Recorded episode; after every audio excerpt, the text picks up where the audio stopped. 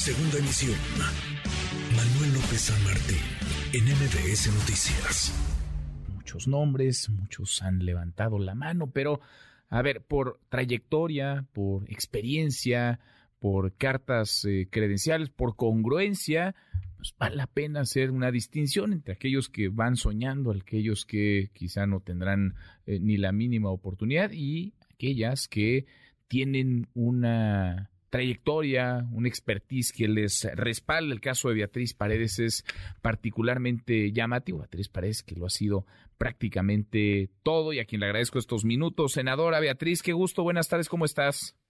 Manuel, muchísimo gusto en saludarte y en saludar a la audiencia. Igualmente, muchas gracias. Eh, ¿Qué te lleva a decir yo, yo quiero, yo quiero ser candidata, quiero estar en la boleta en 2024 y lo dices además con todas sus letras por el PRI, claro, pero además creyente de una, de una alianza desde la oposición. Mira, me lleva principalmente mi preocupación por el desarrollo del país. No quisiera que hubiese un retroceso democrático y hay algunos tintes autoritarios de esta administración que me dan intranquilidad.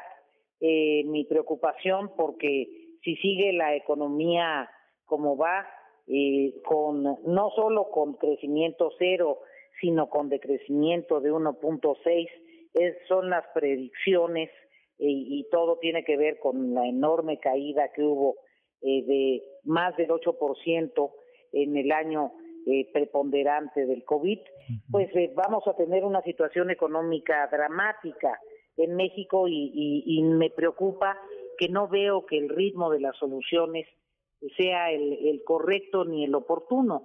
Entonces, básicamente decidí participar porque me importa México, porque amo mi país y porque creo tener la formación, la experiencia que puede ser útil para un momento como este. Un momento eh, difícil, un momento de mucha crispación, de mucha polarización, pero además un momento donde pues, ya, ya no me queda claro cómo está la oposición. ¿Cómo ves a tu partido, Beatriz? Ahora hablamos, si quieres, de las ideas que podrías tener, de la experiencia que pondrías sobre la mesa y de las soluciones, de las salidas a las muchas crisis que confluyen en estos momentos. Pero, ¿cómo estás viendo al PRI y cómo estás viendo al PRI con respecto a una alianza, una posible alianza con el PAN y PR, sobre todo porque pues parece quedó tocada esa, esa coalición, la coalición va por México después de lo que ocurrió con las eh, modificaciones constitucionales a propósito de la presencia de las Fuerzas Armadas en tareas de seguridad pública hasta 2028? Pues eh, eh, mira, yo creo que los partidos en términos generales están atravesando un momento difícil eh, y en ese sentido no no es ajeno a esta problemática el, el PRI, pero el PRI ha pasado por momentos muy ingratos y, y, muy complejos en eh, los años recientes. entonces, yo confío en la capacidad de resiliencia del partido, porque el partido no es una entelequia, no, no son unas siglas. El partido son sobre todo sus bases, son los priistas, los priistas que están a lo largo y a lo ancho de todo el territorio nacional, que merecen tener una oportunidad, que merecen tener expectativas y que eh, me han expresado su disposición a participar activamente dentro del marco de una alianza. Entonces, más que preocuparme por la crisis de las cúpulas que se presenta periódicamente en los partidos políticos, a mí lo que me nutre es mi relación con las bases que además tú conoces muy bien a esas bases priistas, porque vaya, militas en ese partido desde hace, desde hace muchos años. Ahora, eh, ¿por dónde encontrar no solamente las salidas a lo que confluye hoy, sino el acercamiento entre la sociedad? De pronto parece que esto está tan polarizado que unos y otros ya no pueden sentarse siquiera a la misma mesa, ya ni siquiera se trata de estar de acuerdo, sino de escucharse, Beatriz. Efectivamente, es muy importante, qué bueno que lo destacas, recuperar la capacidad del diálogo, un diálogo respetuoso, un diálogo que enriquezca a las partes, defendiendo las diferencias si es que existen, pero sin necesidad de ofender o de descalificar. El tono de polarización no le hace bien al país y tenemos que buscar eh, con una actitud constructiva la capacidad de escuchar, aunque los planteamientos que escuche sean totalmente distintos a los tuyos. Creo que en eh, México la capacidad de los mexicanos ha sido dirimir nuestras diferencias de manera pacífica y eh, eso es lo que nos ha hecho bien.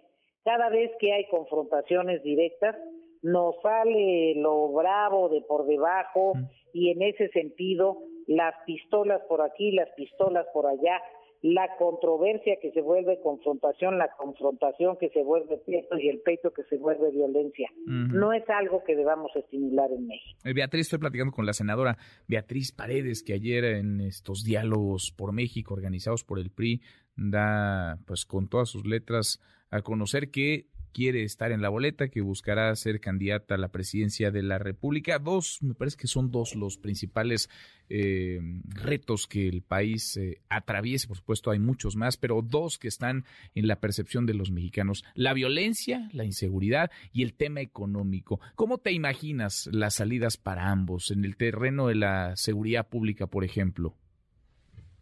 En la seguridad pública yo soy una convencida de que es indispensable una mayor acción de estados y municipios.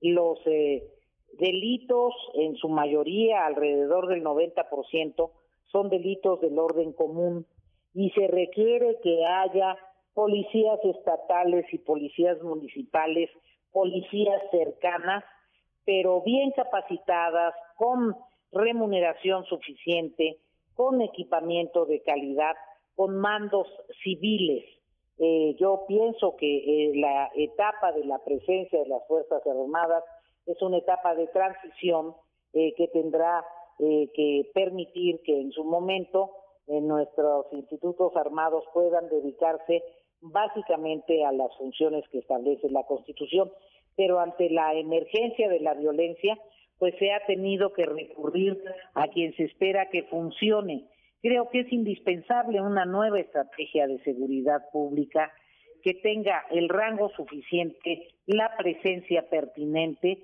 y tenemos que garantizar que haya medidas de prevención suficientes, informadas y que el sistema de administración y procuración de justicia funcione hay que terminar con la impunidad. La impunidad que es el gran, el gran cáncer, por supuesto, la corrupción, y todo, pero todo eso se alimenta de la, de la impunidad, profesionalizar los cuerpos de seguridad civiles, tanto a nivel estatal como municipal, nos dices, y en lo, y en lo económico, porque son muchos los frentes, está por supuesto el Estado de Derecho que impacta a aquellos que deciden o quieren invertir, el empleo o el desempleo, ¿qué condiciones verías como necesarias para no solamente reactivar la economía de nuestro país después de un momento tan complicado como el de la pandemia, sino crecer, que hay ahí una asignatura desde hace muchos años pendiente en el terreno del crecimiento económico en México, Beatriz?